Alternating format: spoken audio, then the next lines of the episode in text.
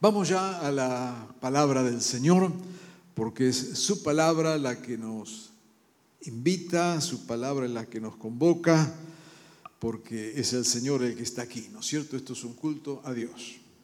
¿eh? Él es el centro de esta reunión y en su gracia y en su misericordia, Él dispone también de hablar a nuestras vidas, así que queremos estar con un corazón abierto a lo que el Señor tenga para nosotros en este día y concretamente ahora en este culto.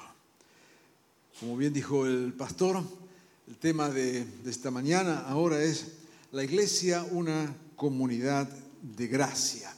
Y vamos a comenzar leyendo en Romanos, eh, capítulo 3, versículo 21 al 26. Mm. Y vamos a estar leyendo varios versículos. Eh, yo tengo la mala costumbre de predicar sobre la Biblia, así que usted me va a soportar eso. ¿ok? Romanos 3, 21, 26 dice, la Biblia misma nos enseña claramente que ahora Dios nos acepta, sin necesidad de cumplir la ley. Dios acepta a todos los que creen y confían en Jesucristo, sin importar si son judíos o no lo son. Todos hemos pecado y por eso estamos lejos de Dios. Pero Él nos ama mucho y nos declara inocentes sin pedirnos nada a cambio. Por medio de Jesús nos ha librado del castigo que merecían nuestros pecados. Dios envió a Jesucristo para morir por nosotros. Si confiamos en que Jesús murió por nosotros, Dios nos perdonará. Con esto Dios demuestra que es justo y que gracias a su paciencia ahora nos perdona todo lo malo que antes hicimos. Él es justo y solo acepta a los que confían en Jesús. Esto es el corazón del Evangelio, ¿no es cierto? Esto es la, la esencia misma del Evangelio. Fíjese lo, que dice el texto, subrayamos dos o tres cositas nomás para no detenernos allí. Dice, la Biblia nos enseña, la palabra de Dios nos enseña, dice claramente que ahora Dios nos acepta. Está hablando de un antes y de un después. Está hablando de un ahora. Dice, ahora Dios nos acepta. Y Dios acepta a todos los que creen y confían en Jesucristo. Qué corazón enorme el de Dios. Y sigue diciendo, porque todos hemos pecado, nadie queda afuera, en absoluto. Este texto es poderoso al expresar la gracia de Dios. A veces nosotros nos pasamos poniendo, ¿no es cierto?, trabas y límites este, y obstáculos aquellos que se acercan al Señor y que de dónde vienen y cómo vienen y cómo han vivido y cómo están viviendo y con quién están y con quién dejan de estar y lo que creen y lo que creen. Y de repente vamos a la palabra y dice, Dios lo acepta. Porque dice, mucho nos amó. Y si confiamos en Él, Él es justo y nos acepta. Es el corazón del Evangelio. Todos hemos pecado, estamos lejos de Dios. Él nos ama, nos declara inocentes. Jesús nos libra del castigo que merecían nuestros pecados. Jesús murió por nosotros. Si confiamos en que murió, nos perdonará y nos perdona todo lo malo que antes hicimos.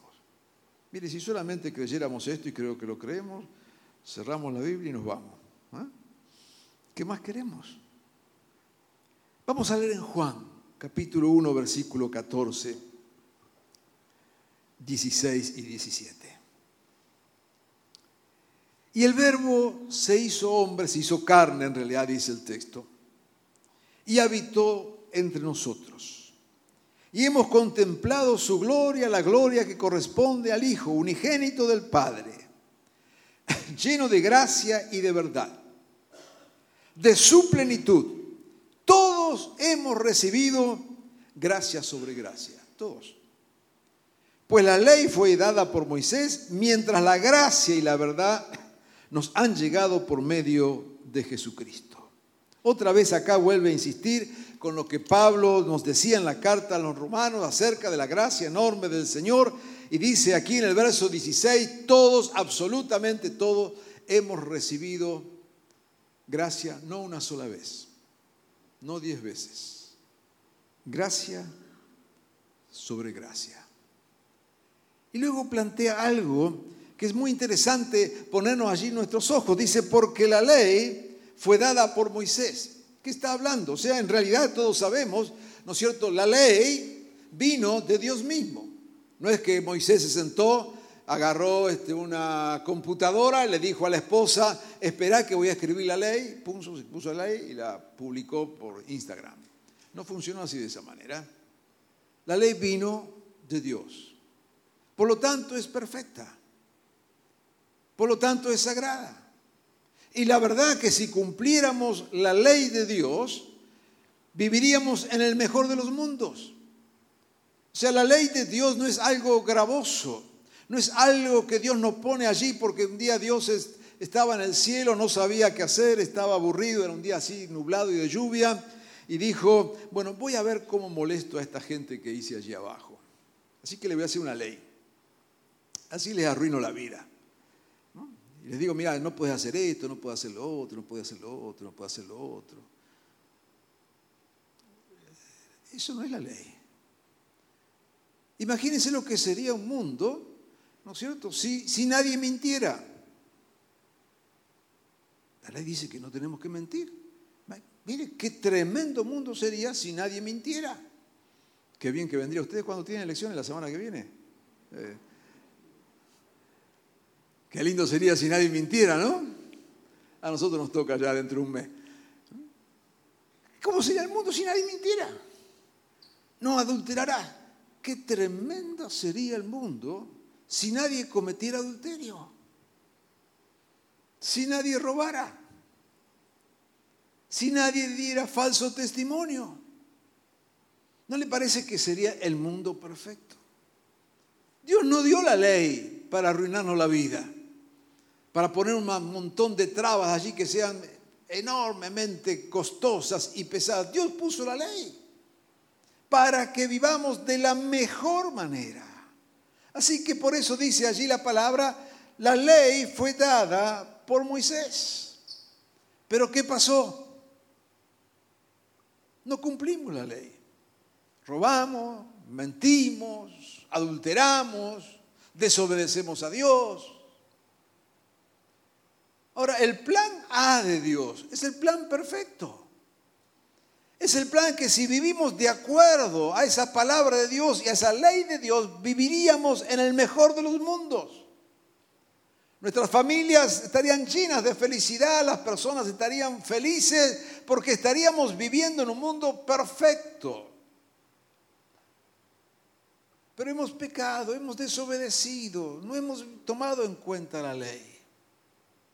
Y entonces aparece lo que yo llamo el plan B de Dios.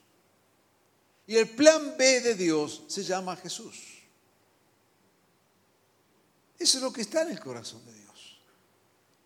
O sea, Jesús no vino a anular la ley, como bien sabemos.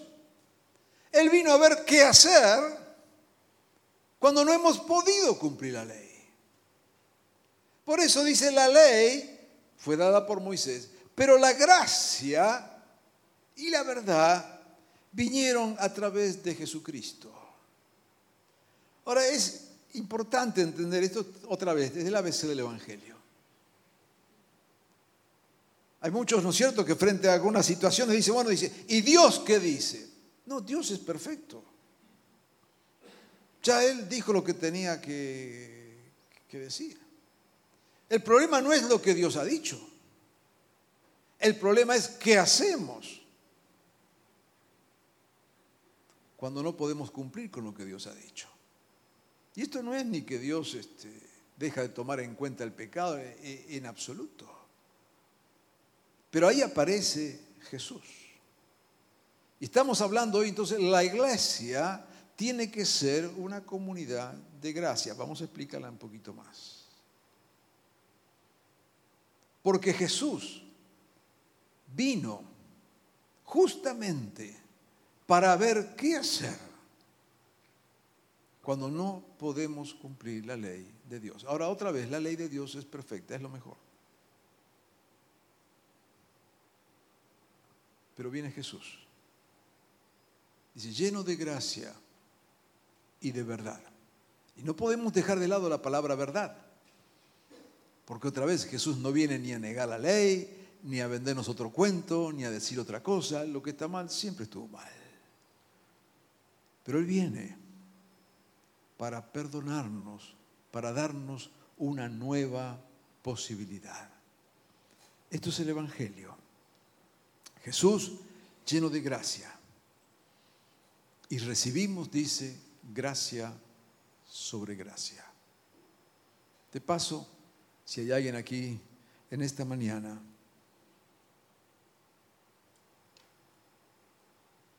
que cree que necesita una vez más de la gracia de Dios, yo quiero decirte, Jesús está listo a darte de su gracia una vez más. Porque es gracia sobre gracia. Ahora déjeme avanzar en esto. Porque aquí entonces que hay un tema que es central. Primera Corintios 3. Y es que, y escuche bien, la gracia no evita las consecuencias de nuestros actos. ¿Se lo digo otra vez? La gracia no evita las consecuencias de nuestros actos. Dice, según la gracia que me ha dado, yo como maestro constructor eché los cimientos y otro construye sobre ellos, decía Pablo. Pero cada uno tenga cuidado de cómo construye, porque nadie puede poner un fundamento diferente del que ya está puesto, que es Jesucristo. Ese fundamento es inalterable. Si alguien construye sobre ese fundamento, ya sea con oro, plata, piedras preciosas, o con madera, ejo, heno y paja, su obra se mostrará tal cual es, pues el día del juicio la dejará al descubierto. El fuego la dará a conocer y pondrá a prueba la calidad del trabajo de cada uno. Si lo que alguien ha construido permanece, recibirá su recompensa, pero si su obra es consumida por la llama, sufrirá pérdida, será salvo, pero como quien pasa por el fuego. Este texto es muy, muy importante porque nos ayuda a poner en el marco correcto, en el lugar correcto, cuando hablamos de la gracia de Dios. La gracia de Dios no es impunidad. La gracia de Dios no es complicidad. Y la gracia de Dios no evita las consecuencias de nuestras decisiones. Hay un ejemplo muy claro que tenemos allí en, la escritura. Es el hecho cuando Jesús está a punto de morir, está allí en la cruz.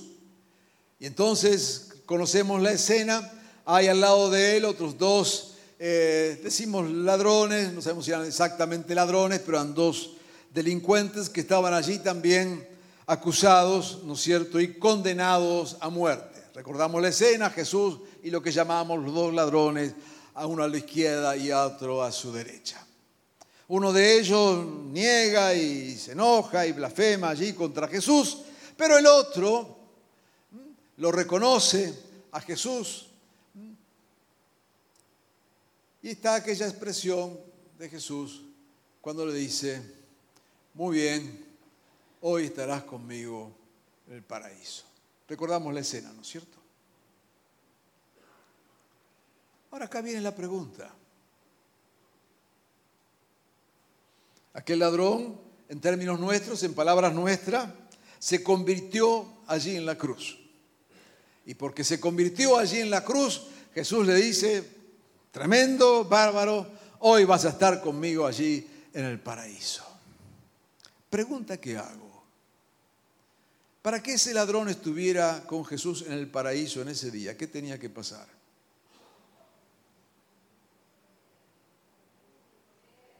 Tenía que morir. Tenía que morir. ¿Y por qué iba a morir? ¿Y por qué? Supongamos que había robado. Porque había robado, porque había cometido un delito. Pero para Jesús se convirtió. ¿Por qué Jesús no hiciste otra cosa? ¿Por qué no le dijiste, mira muchachos, ya que ahora te, convertiste, estoy usando la presión nuestra, ¿no es cierto? Ya que ahora te convertiste, te voy a dar cinco años más de vida. Bajá de la cruz, andá y te predicar a tu familia, viví con tus hijos, volvé con tu esposa. Celebrar la conversión. Disfrutá de la vida. Te voy a dar cinco años, te voy a dar diez años. Te convertiste, baja de la cruz y andate. No. Te voy a dar vida eterna, vas a estar conmigo en el paraíso. Ya están preparando el asado esta noche cuando estemos allá arriba en el paraíso, vamos a comer juntos. Pero flaco, hiciste el lío.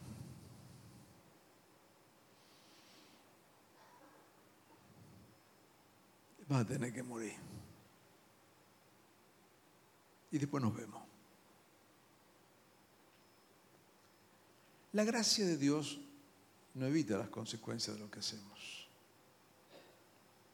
Muchas veces Dios en su gracia también nos priva de algunas consecuencias. Pero no tenemos que confundirnos, porque si no vivimos de una manera totalmente irresponsable. Fíjese el texto que leímos. Dice Pablo, yo puse el fundamento. Usó nuestras palabras.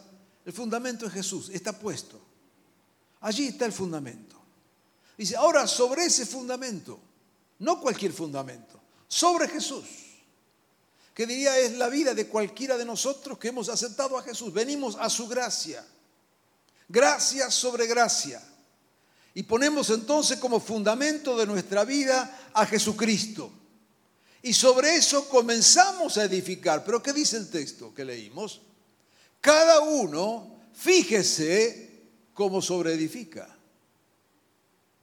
Porque el fundamento está puesto. La gracia de Dios está allí. Estamos parados ahí por pura gracia y misericordia de Dios. Pero cada uno fíjese cómo sobre edifica. Porque cada uno, de acuerdo a cómo edifica sobre ese fundamento, es lo que va a pasar con lo que hace. Otra vez, con otras palabras, de otra manera, lo que nos está diciendo, hay algo que Dios hace, que es poderoso, es lo que dice Pablo, Él puso, Él sembró, lo que afirmamos en esta mañana, Dios es gracia sobre gracia ese es el fundamento, pero sobre ese fundamento, cada uno fíjese cómo sobreedifica, porque Dios no es socio de nuestras acciones, ni Dios es amigo de la impunidad. Dios nos hace personas responsables de nuestros actos. Y nuestra vida la vamos construyendo con decisiones. Y esas decisiones como hijos de Dios las hacemos sobre el fundamento inamovible, pero somos responsables de las cosas que construimos. ¿Alguien puede creer que Jesús es verdaderamente el Hijo de Dios? Y ama a Jesús. Y sabe que la gracia de Dios está sobre su vida. Pero al momento de formar una familia, toma malas decisiones. Elige la persona equivocada. Elige con criterios equivocados. Criterio equivocado es pensar que la otra persona va a cambiar. Yo quiero darte una mala noticia. El matrimonio no cambia a nadie. Te lo dice alguien que el año que viene cumplirá 50 años de casado.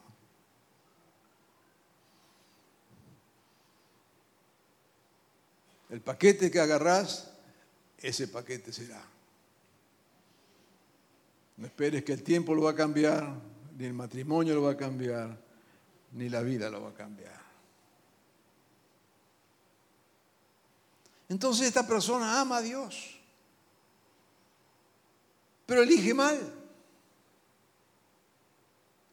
Y claro está la gracia de Dios, la misericordia de Dios, pero eligió mal y la vida se hace con elecciones, con decisiones. Y tendrá un hogar que será un desastre. Pudiste haberlo hecho de otra manera. El fundamento no lo va a cambiar.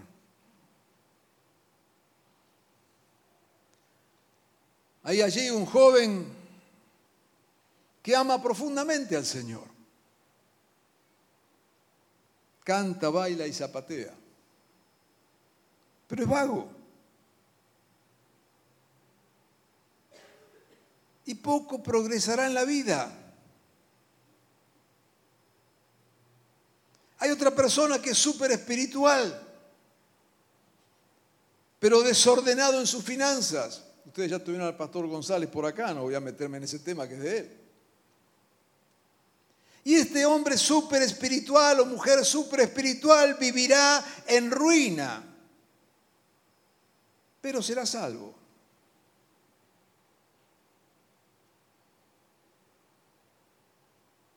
La gracia de Dios lo salvará. No se vaya al infierno. Solamente que va a ser un creyente arruinado.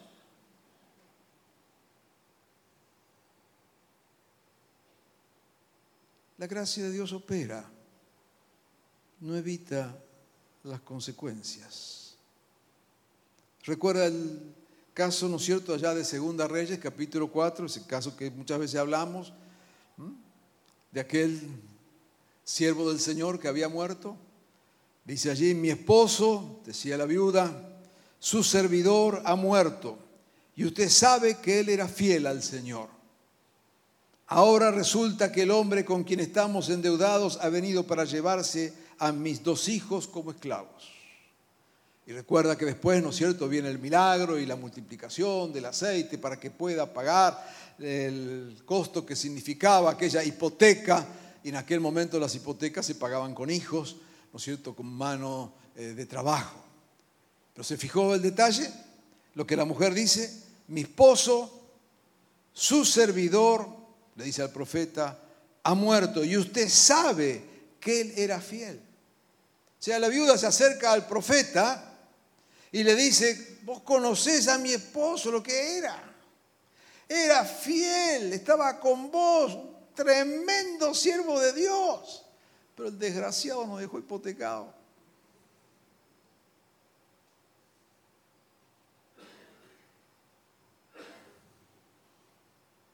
era un tremendo profeta y un desastroso administrador. la pobre mujer, la viuda del gran siervo de Dios, tenía que ver ahora cómo pagaba las deudas que el gran siervo le había dejado. La gracia de Dios no evita las consecuencias de lo que hacemos pero tampoco estamos condenados eternamente. Déjeme leerte un texto más. Jeremías 18, 1 al 6. Porque el poder de la gracia nos da la posibilidad de volver a empezar. Y si una vez usamos para construir heno y hojarasca, la gracia de Dios nos da nuevas posibilidades para poder usar oro o piedras preciosas. Jeremías 18 dice, palabra de Jehová que vino a Jeremías diciendo, levántate y desciende a casa del alfarero, y allí te haré oír mis palabras. Descendí a casa del alfarero, hallé que él estaba trabajando en el torno, y la vasija de barro que él hacía se echó a perder en sus manos. Pero él volvió a hacer otra vasija, según le pareció mejor hacerla. Entonces vino a mí palabra de Jehová diciendo, no podré yo hacer con vosotros como este alfarero, casa de Israel, como el barro en manos del alfarero. Así sois vosotros en mis manos, casa de Israel. ¿Sabe qué? no siempre salimos bien en el primer intento. Por eso es que Dios nos da oportunidades nuevas. No somos vasos de acero irrompibles. Tampoco somos vasos de cristal Cuando se rompen tratamos de pegarlos y queda ahí todo el arreglo a la vista.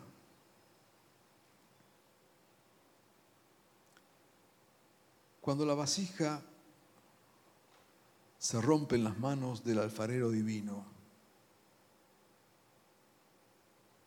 él usa el mismo barro, el mismo barro para hacer otra vasija hasta que queda bien. Si una vez la vasija se le rompió al Señor, va a intentar hacer otra. Hasta que al final le salga bien.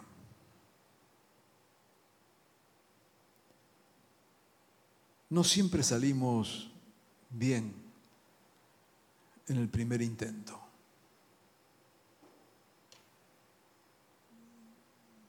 No siempre usamos las mejores, los mejores materiales para construir.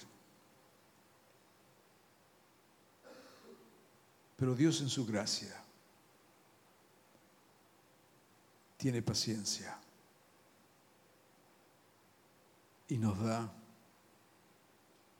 otra oportunidad. No sabemos cuántas, no sabemos cuál va a ser la última. Solamente queremos usar la oportunidad que Dios nos da. Cuando vemos los relatos del Nuevo Testamento, vemos que el ministerio de Jesús Podríamos resumirlo en esto. Se la pasó dando oportunidades. Los religiosos le decían, mira, no, pero ya basta con esto. Mira, esta mujer fue sorprendida en adulterio. Y la ley que tu padre escribió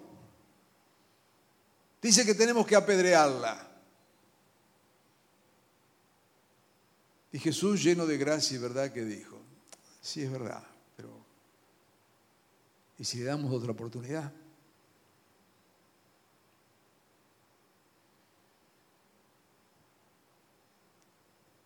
¿Qué hace Jesús hablando? Ayer mencionamos con esta mujer que ya va por el sexto matrimonio. ¡Qué desastre!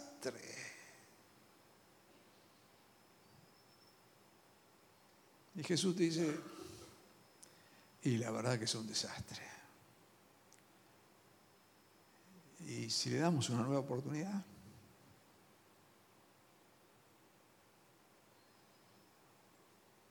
Mira este tipo que robándole a la gente, cobrando impuestos miserablemente, dándoselos al imperio, traidor, miserable, corrupto, coimero.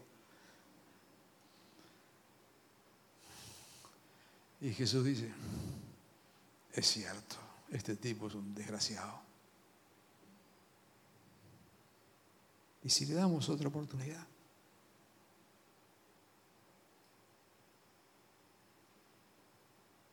Lleno de gracia y de verdad. Nunca Jesús negó el pecado. Nunca dijo que el adulterio estaba bien. Nunca dijo que estar por el sexto matrimonio estaba fabuloso. Nunca dijo que robar, estafar, era algo aprobable. Lo único que dijo, si le damos otra oportunidad, andate y trata de no pecar otra vez. La verdad es que no sabemos qué pasó, no sabemos si la mujer sorprendida en adulterio volvió, a adulterar, no sabemos si la mujer samaritana terminó teniendo seis, siete, ocho, diez maridos, no, no sabemos. Sí sabemos que el alfarero divino tomó el vaso que se le había roto y trató de hacer un vaso nuevo. Esa es la gracia de Dios. Nuevas oportunidades.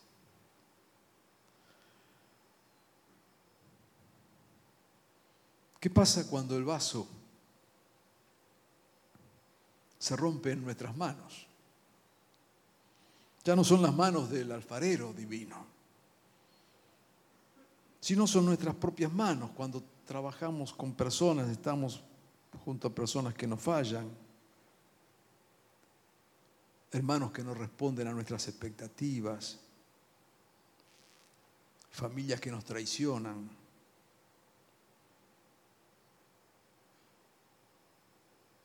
Son vasos que se rompen en nuestras manos.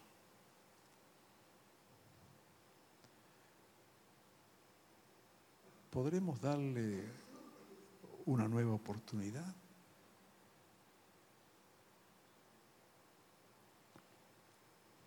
Esto que me hizo, jamás se lo perdonaré.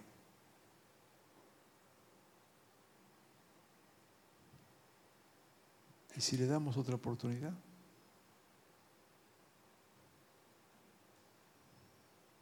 ¿Qué pasa cuando el barro, el barro mismo, no se da otra oportunidad? A muchos les cuesta asumir su propia fragilidad. Muchas veces, aunque el alfarero quiere darles otra oportunidad, es el barro el que le dice al alfarero, no, gracias. Ya no vale la pena. Son rígidos, legalistas, contra sí, contra sí mismo. ¿Qué tal si nos asumimos frágiles y dejamos que el alfarero divino vuelva a intentar con nosotros? Darnos a nosotros mismos una nueva oportunidad. Gracia sobre gracia. Dios sigue trabajando con nosotros. Dios sigue trabajando contigo. El alfarero divino es incansable. No importa cuántas veces el vaso se rompe en sus manos, intenta una vez más.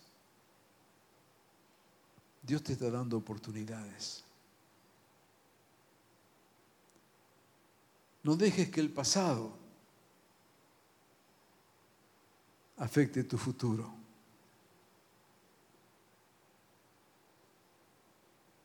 Si el pasado condiciona tu presente, tu presente no tiene futuro.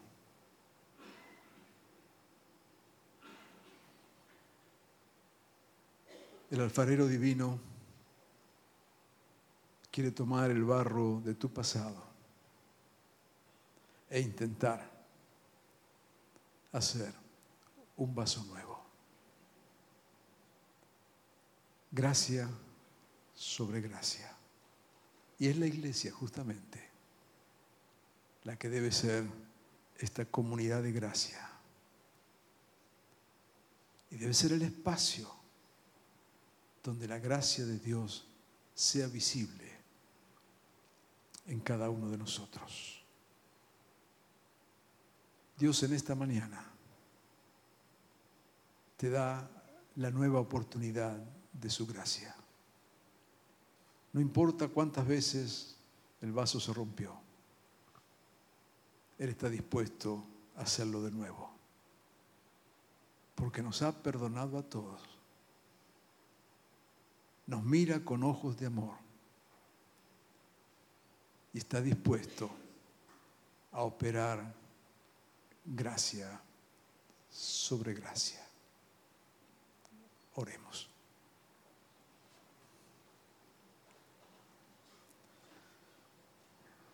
Padre bueno, Señor, en esta mañana estamos frente a ti y frente a tu palabra.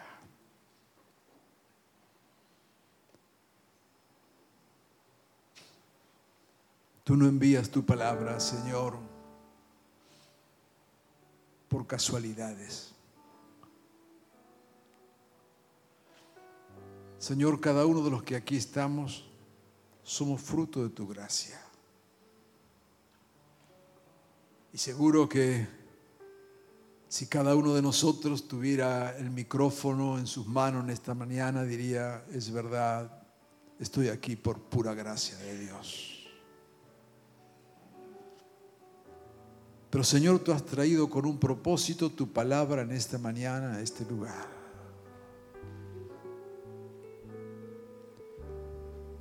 Señor, tú estás hablando a aquella persona que piensa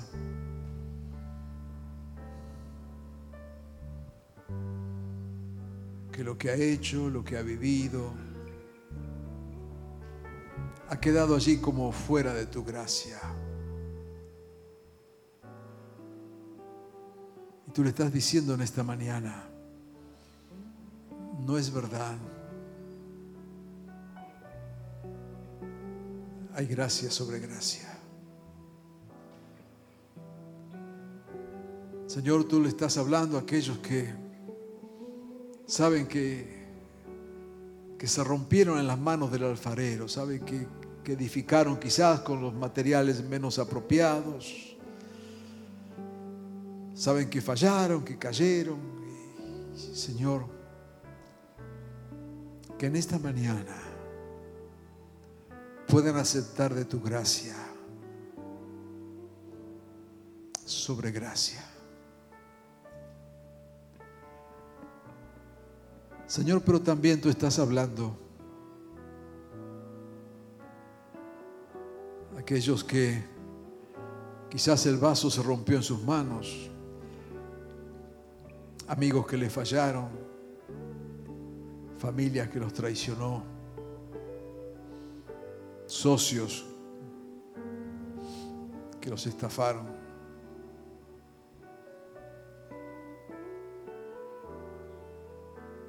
Gracia sobre gracia.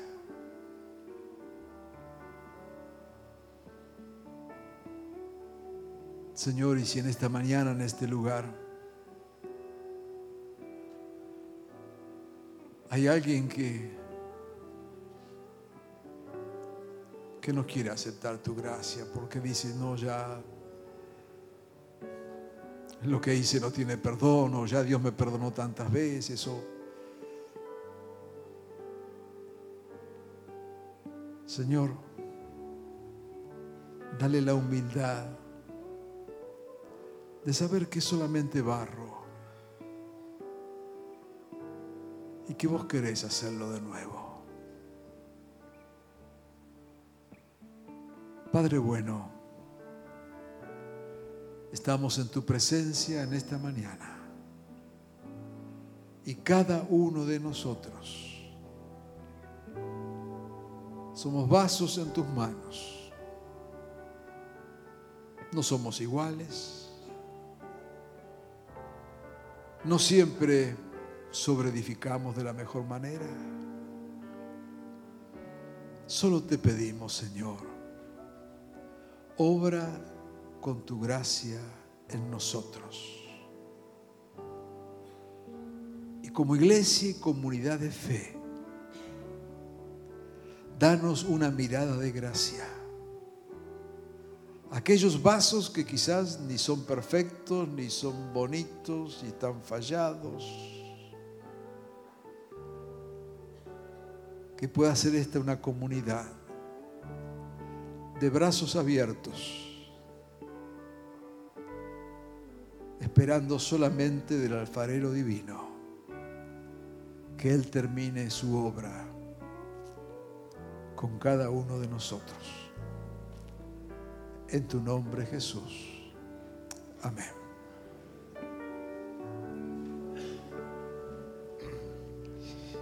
Muchas gracias, Pastor Saraco, por compartir la palabra del Señor. Y la gracia de Dios es abundante. La gracia de Dios se empieza a manifestar en la cruz cuando Jesús extiende sus brazos y desde la cruz dice, Padre, perdónalos porque no saben lo que hacen. Y en la cruz vemos la máxima expresión del amor de Dios. Él ocupa nuestro lugar. Qué gracia, ¿verdad?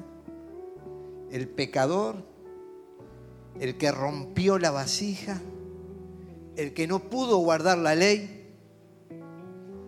el que se da cuenta que quebrantó la ley moral y espiritual de Dios. ¿Y qué hago? ¿Qué hago? Y Jesús dice, el que a mí viene, yo no lo echo fuera. ¿Sabe que cuando observo a la gente en este lugar, en la mitad de la predicación, fui por los pasillos, había gente allá arriba, en otro salón, escuchando sobre esto y en muchos saben los que veía mientras escuchaba esto, trofeos de su gracia. Porque para el mundo, despreciados, desechados. Algunos trofeos de la gracia aquí llegaron con intentos de suicidio, depresión. Algunos llegaron con hogares deshechos. Otros llegaron esclavizados por los vicios, drogas, alcohol, juegos de azar. Algunos vinieron siendo víctimas de violencia doméstica o fueron violentos. Y lo único que se precisaba era el perdón de Dios, la gracia de Dios y la misericordia de Dios. Y Dios los abrazó, y Dios los perdonó, y Dios los hizo nuevos. Y dentro de 15 días vamos a tener un bautismo. Yo escuché los testimonios de algunos de ellos, donde en un culto así el domingo de mañana, ante la invitación de la gracia de Dios, se entregaron a Jesucristo. Jesucristo entró en sus vidas, perdonó sus pecados, les hizo nuevas vidas y aunque a veces tienen que seguir cargando con la macana que, que hicieron, fueron alcanzados por la gracia de Dios, por la misericordia de Dios, y el Señor les dio una nueva oportunidad. Qué importante la presencia del pastor Saraco. Qué importante la presencia de muchos en este lugar, pero yo quiero reconocer una presencia suprema, la presencia de Jesucristo y su gracia en este lugar. Y yo quiero invitarte a estar en pie. Quizás llegaste hoy al templo por primera vez. O quizás hace un tiempo que estás en este templo. Y yo quiero invitarte en el nombre de Jesús a que le entregues el corazón a Jesucristo. O quizás te diste cuenta que siendo hijo de Dios, tu vaso se volvió a quebrar y necesitas a Dios. Y en el nombre de Jesús, yo quiero hacer una oración para aquellos que le van a dar el corazón a Jesús. Aquellos que le van a decir, Señor, perdona mis pecados. Entra en mi vida. Quiero que seas mi Señor y mi Salvador. Quiero que tu gracia, tu gracia, no hay mérito mío, tu gracia llegue a mi vida para perdonarme, para limpiarme, para darme una nueva oportunidad. Y aquellos que quieran en esta hora darle su corazón a Jesús, les invito a que repitan esta oración junto conmigo. Señor Jesús, en esta mañana yo me entrego a ti. Te pido, Señor, que tu gracia me alcance, que perdones mis pecados, que tu gracia me abrace, que me dé una nueva oportunidad. Soy ese vaso quebrado, esa vasija rota. Pero quiero que tu mano trabaje en mi vida y puedas hacer algo nuevo en mí. Señor, creo en ti, me entrego a ti. Lo pido en el nombre de Jesús, mi Señor y mi Salvador.